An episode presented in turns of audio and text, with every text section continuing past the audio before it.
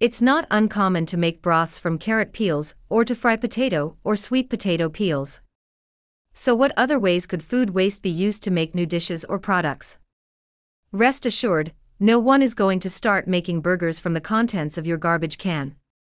However, scientists have found a way of upcycling waste from the production of soybeans, chickpeas, peas, or wheat, the kinds of ingredients that typically make up plant based alternatives to animal protein.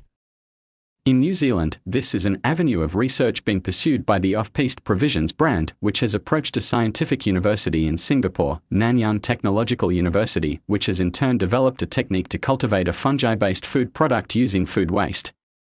It reproduces the texture, but also the taste and protein content of a plant-based meat. If the idea seems totally crazy, it makes perfect sense to the scientists, who used fermentation techniques to produce edible fungi. Indeed, the nutrient rich food industry byproducts can be used to grow fungus containing essential nutrients like amino acids, iron, and proteins. For the owner of this New Zealand company, this fungi based food product could even be more nutritious than those currently used to make plant based meat alternatives. This process could foreseeably include fruit skins or beer brewers' spent grains. Indeed, flour is already produced from these cereal remnants.